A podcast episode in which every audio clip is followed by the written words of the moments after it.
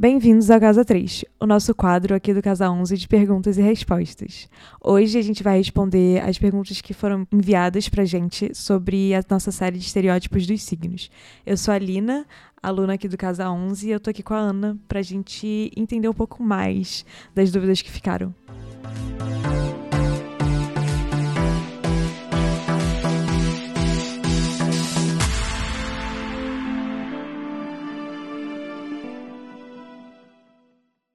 Então, Lina, vamos recapitular da, da última vez, né, que a gente fez. Acho que você falou isso para o pessoal da última vez que a gente fez esse quadro. As perguntas ainda eram um pouco gerais, né? Dessa vez, a gente resolveu concentrar nesse episódio algumas solicitações e perguntas que vieram a partir da série dos estereótipos dos signos. Então, vamos lá? Você tem, tem as perguntas aí para a gente tentar entender o que está rolando? Vamos lá, sim. Eu separei mais ou menos por ordem de signos aqui. Não, a gente não vai responder perguntas sobre todos os signos, é, mas vai dar um panorama geral, assim. A primeira pergunta que eu tenho é: como um canceriano pode trabalhar sua tendência à manipulação emocional de forma saudável? eu acho que a gente falou um pouco sobre isso dentro do episódio, né? Claro. É, mas câncer é um signo de fato famoso por, uh, por essa enxurrada né, afetiva, sem muitos limites, né? De, de enfim, de, de, de término, né? De, de, de, de onde parar, na realidade, né? Acho que limite é uma boa palavra, né? É, câncer é o oposto complementar de Capricórnio, né? E Capricórnio é o signo dos limites, né? Então, é isso, assim, não, não dá para amar por dois, certo? Você saber onde parar, você saber aonde é, você não pode fazer pelo outro, você não pode, digamos assim, retirar nenhum ensinamento do outro e nem a, a vontade do outro de escolher e de, enfim, e a necessidade do outro de aprender é algo de extrema importância em qualquer relacionamento, né? A gente está falando, por exemplo, num sentido até de repente, meio romântico, porque a pergunta ela veio dentro dessa história aí de manipulação emocional, mas manipulação emocional pode acontecer na realidade em qualquer relação, né? Do tipo, a gente vê esse tipo de, de comportamento, por exemplo, no trabalho, na família, com os amigos, qualquer coisa, né? Então, esse processo, na realidade, ele é um processo de construção de limites, né? Câncer precisa desse lado de Capricórnio. Câncer precisa saber que ele não pode determinar os limites do outro, é claro, né? Isso não é fórmula mágica, porque não existe. Mas perceber, né, quando respeitar esses limites e quando que, na verdade, os seus próprios limites não estão sendo respeitados, é um exercício fundamental para câncer. Uma coisa que me veio quando você estava explicando agora, o paralelo que sempre tem com câncer e a maternidade e exatamente essa falta de limites, né? Completamente. É uma questão assim, é como se, né, a simbiose materna, né? É como se você automaticamente tivesse uma tendência a não, a não entender onde, né, até você pode ir dentro daquele é, núcleo, né, dentro daquele, daquele espaço de troca. E que, de fato, né, isso acontece muito dentro dessa relação mãe-filho, né? Como se, como se a mãe quisesse engolir, de fato, toda a autonomia da criança. Então, aprender a botar os seus próprios limites e respeitar os dos outros. É, eu acho que sim, eu acho que é, é uma construção, né? Porque não é que a pessoa faça de propósito, né, gente? Óbvio. É isso, sim, né?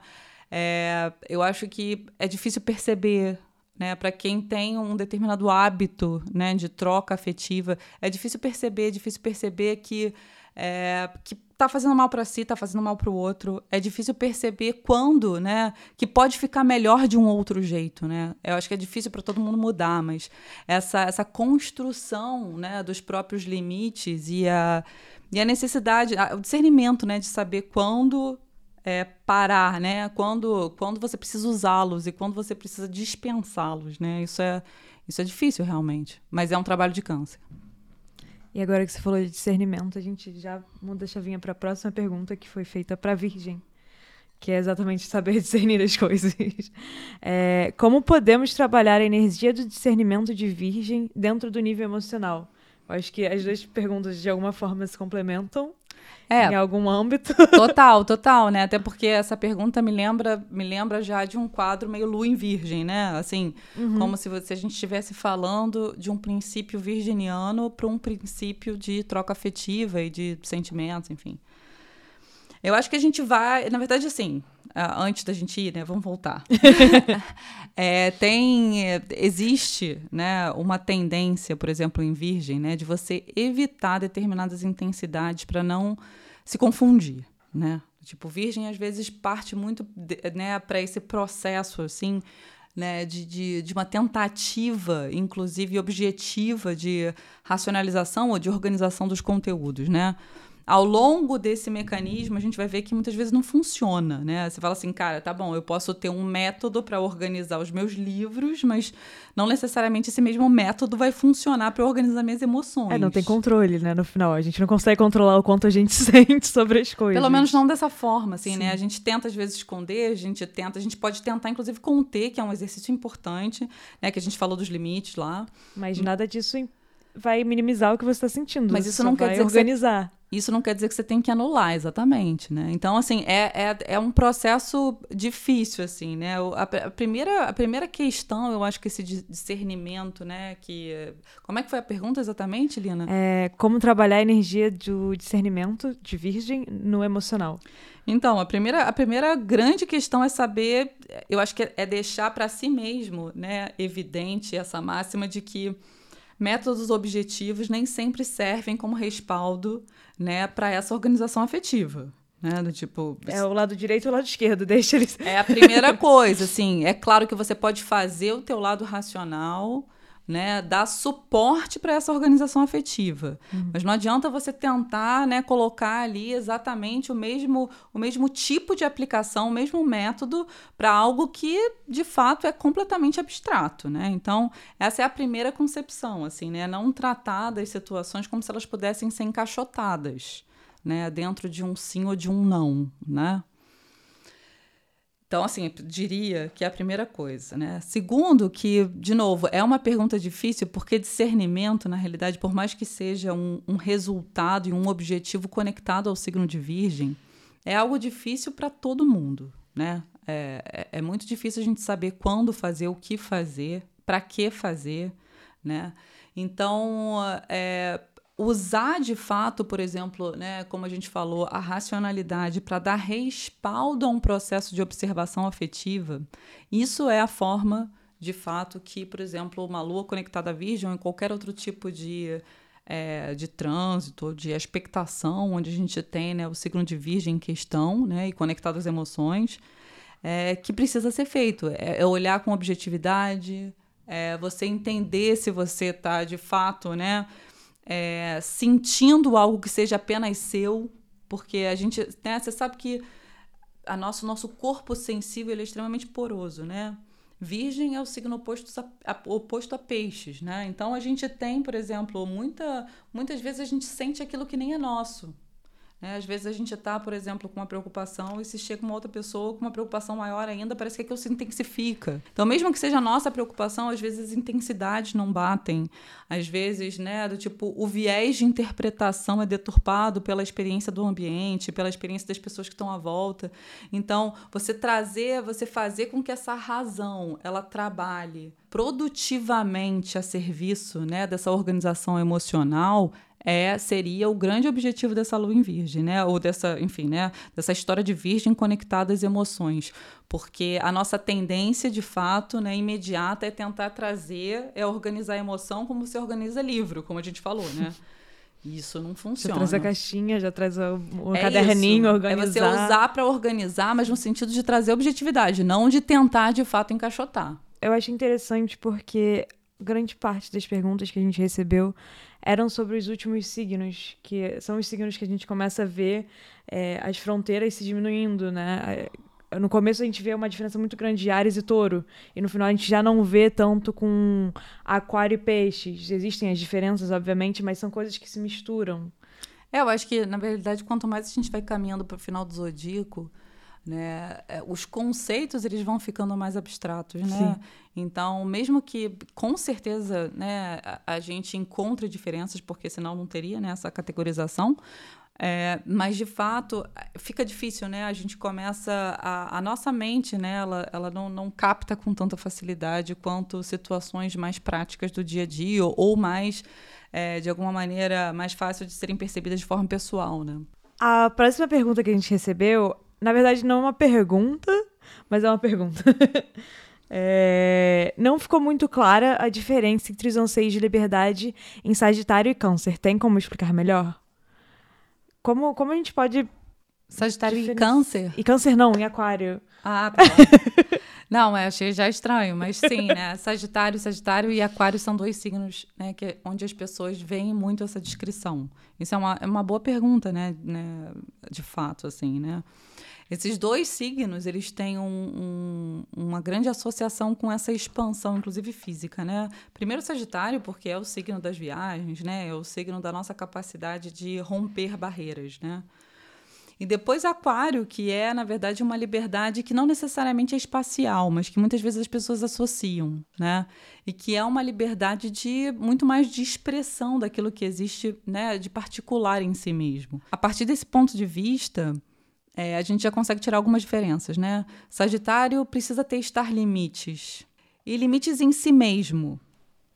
O que muitas vezes acaba levando né, a determinadas atitudes espacialmente expansivas, tá? Aquário é, tem uma questão grande com autoridade, né? Aquário é um signo de ar, é um signo coletivo de ar.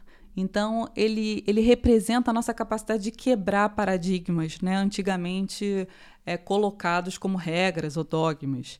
Então, existe também essa natural inclinação a você quebrar determinados limites, mas não necessariamente a partir de uma competição pessoal né? consigo mesmo ou com a própria capacidade. Existe uma necessidade de você abrir a expressão independente de um parâmetro já existente. Então, nesse ponto, é uma liberdade mais etérea. Será que eu consigo falar isso? Será que isso é claro? Então, eu entendi quase como Sagitário é aquela coisa da tentativa mesmo, né? Tipo, até onde eu vou, até onde eu consigo me expandir.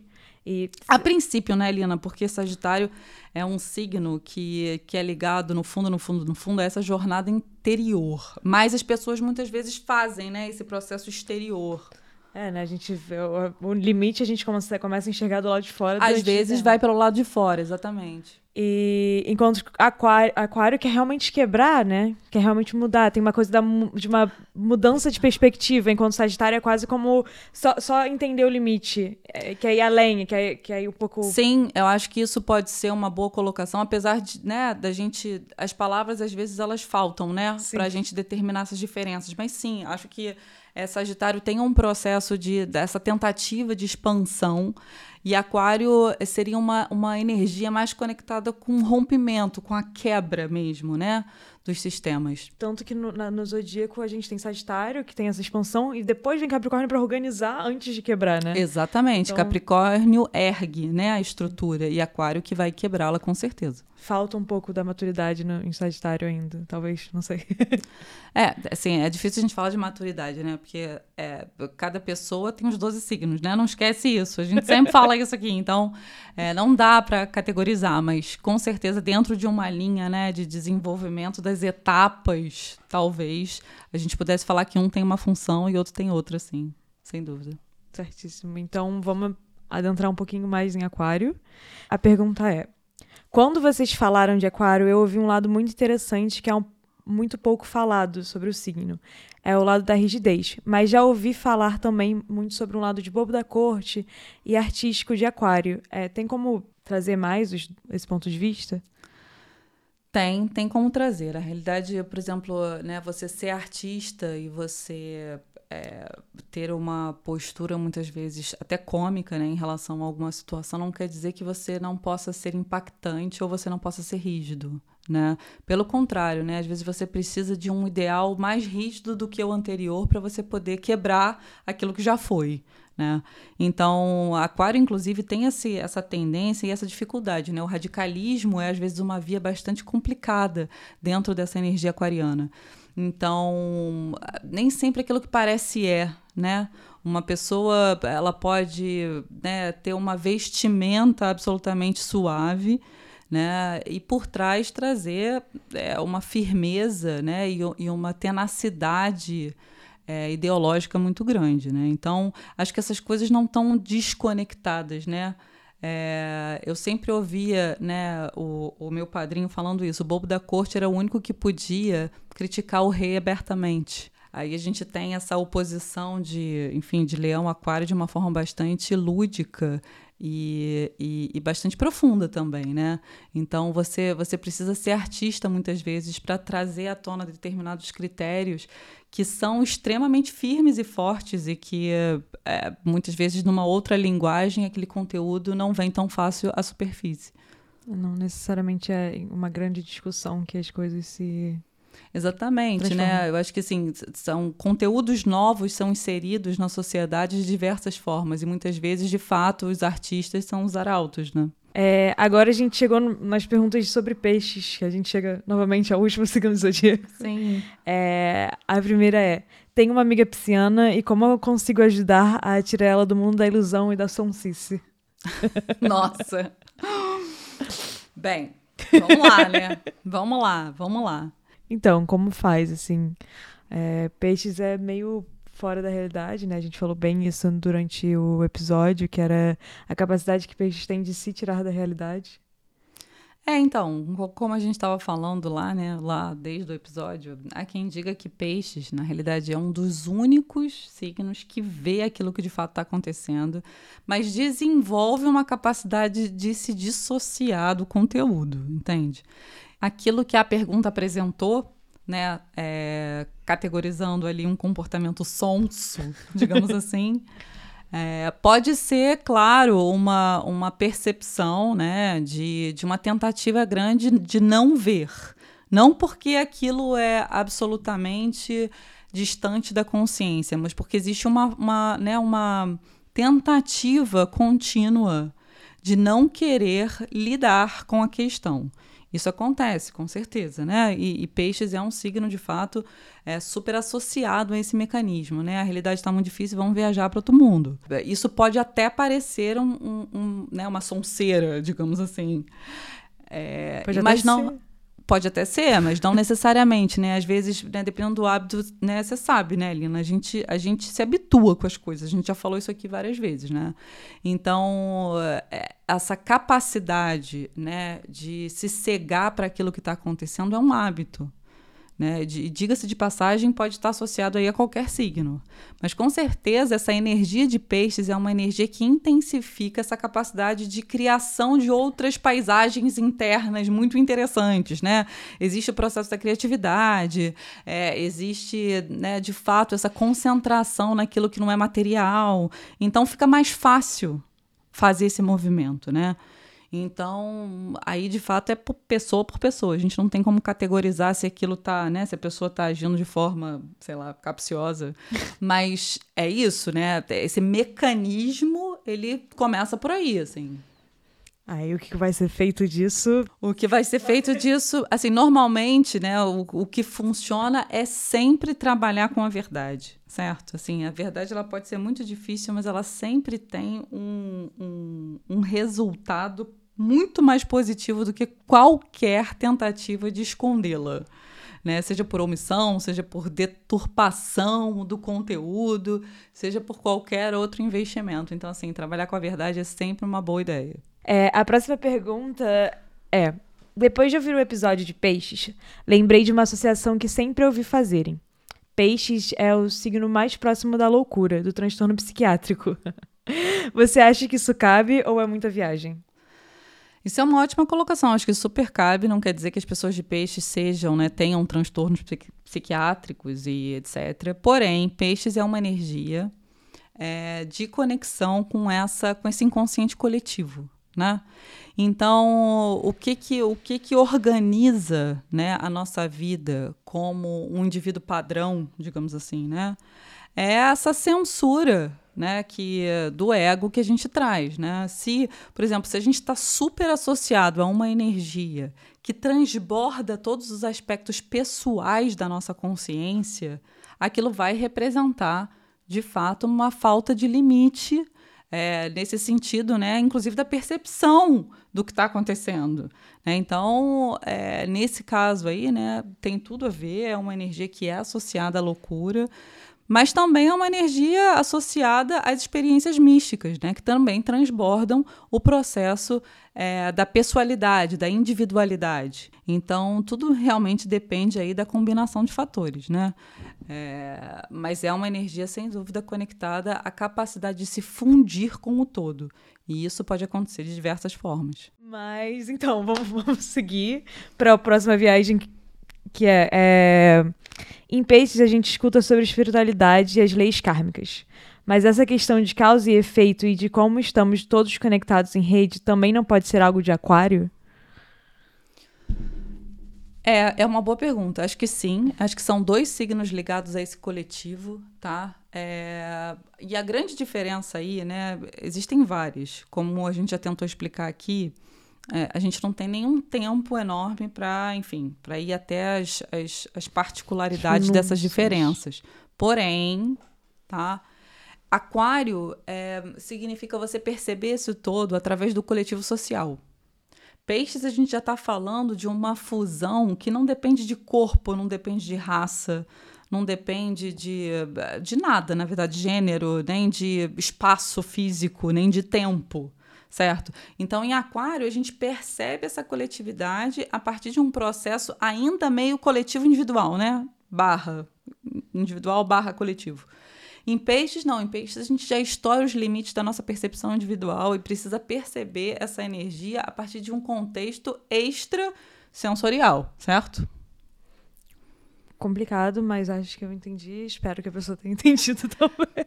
É isso, assim. A gente não vai conseguir explicar tudo, mas são formas diferentes de perceber o coletivo. Sim. Certo? Então, assim, só por isso já eu acho que já dá para dar uma diretriz aí de, de interpretação. Exatamente. E a última pergunta é uma pergunta minha. Na verdade, é... Vamos. No momento, durante o episódio de Ares, você falou sobre a energia quem tem uma energia de Ares truncada no mapa astral pode ter uma tendência mais depressiva, uma coisa com uma energia mais baixa, né? Porque a gente fala sobre Ares ser o, a energia do começo, quebrar barreiras, etc. É, existe uma forma de reverter esse quadro? Ou existe uma forma de agir sem ser, ah, interaja com pessoas de fogo? Não sei, não sei exatamente, né? Tipo, como, como que lida com isso se é uma forma que a gente veio trabalhar, né? Não, é, eu acho muito importante a gente entender da onde está vindo esse entroncamento, né? Porque é isso.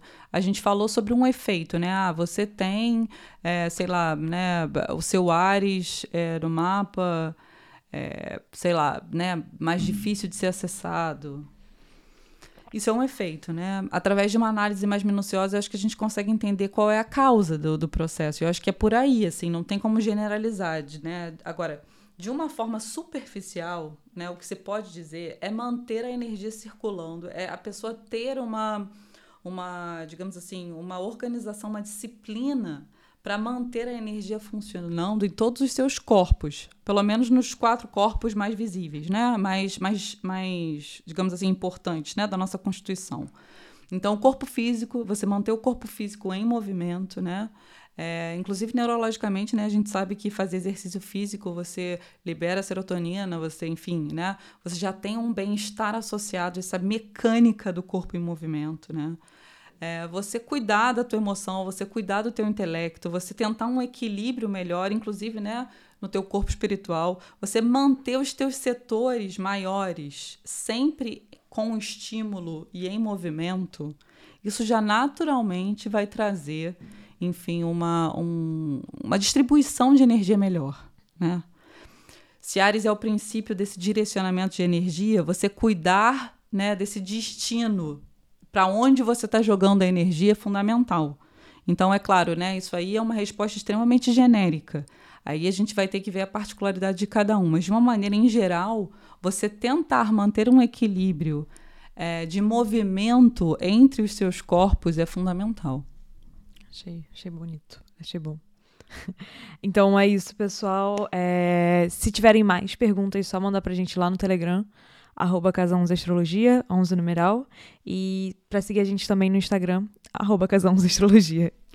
É isso, gente. Muito obrigada. A gente vai retornar aqui com esses episódios da Casa 3, sempre partindo de algum núcleo ou alguma série ali do podcast. Mandem suas perguntas, mandem suas dúvidas. Elas são muito bem-vindas e super importantes aí para a gente construir essa narrativa aqui na Casa 11. Um beijo, galera. Obrigadão.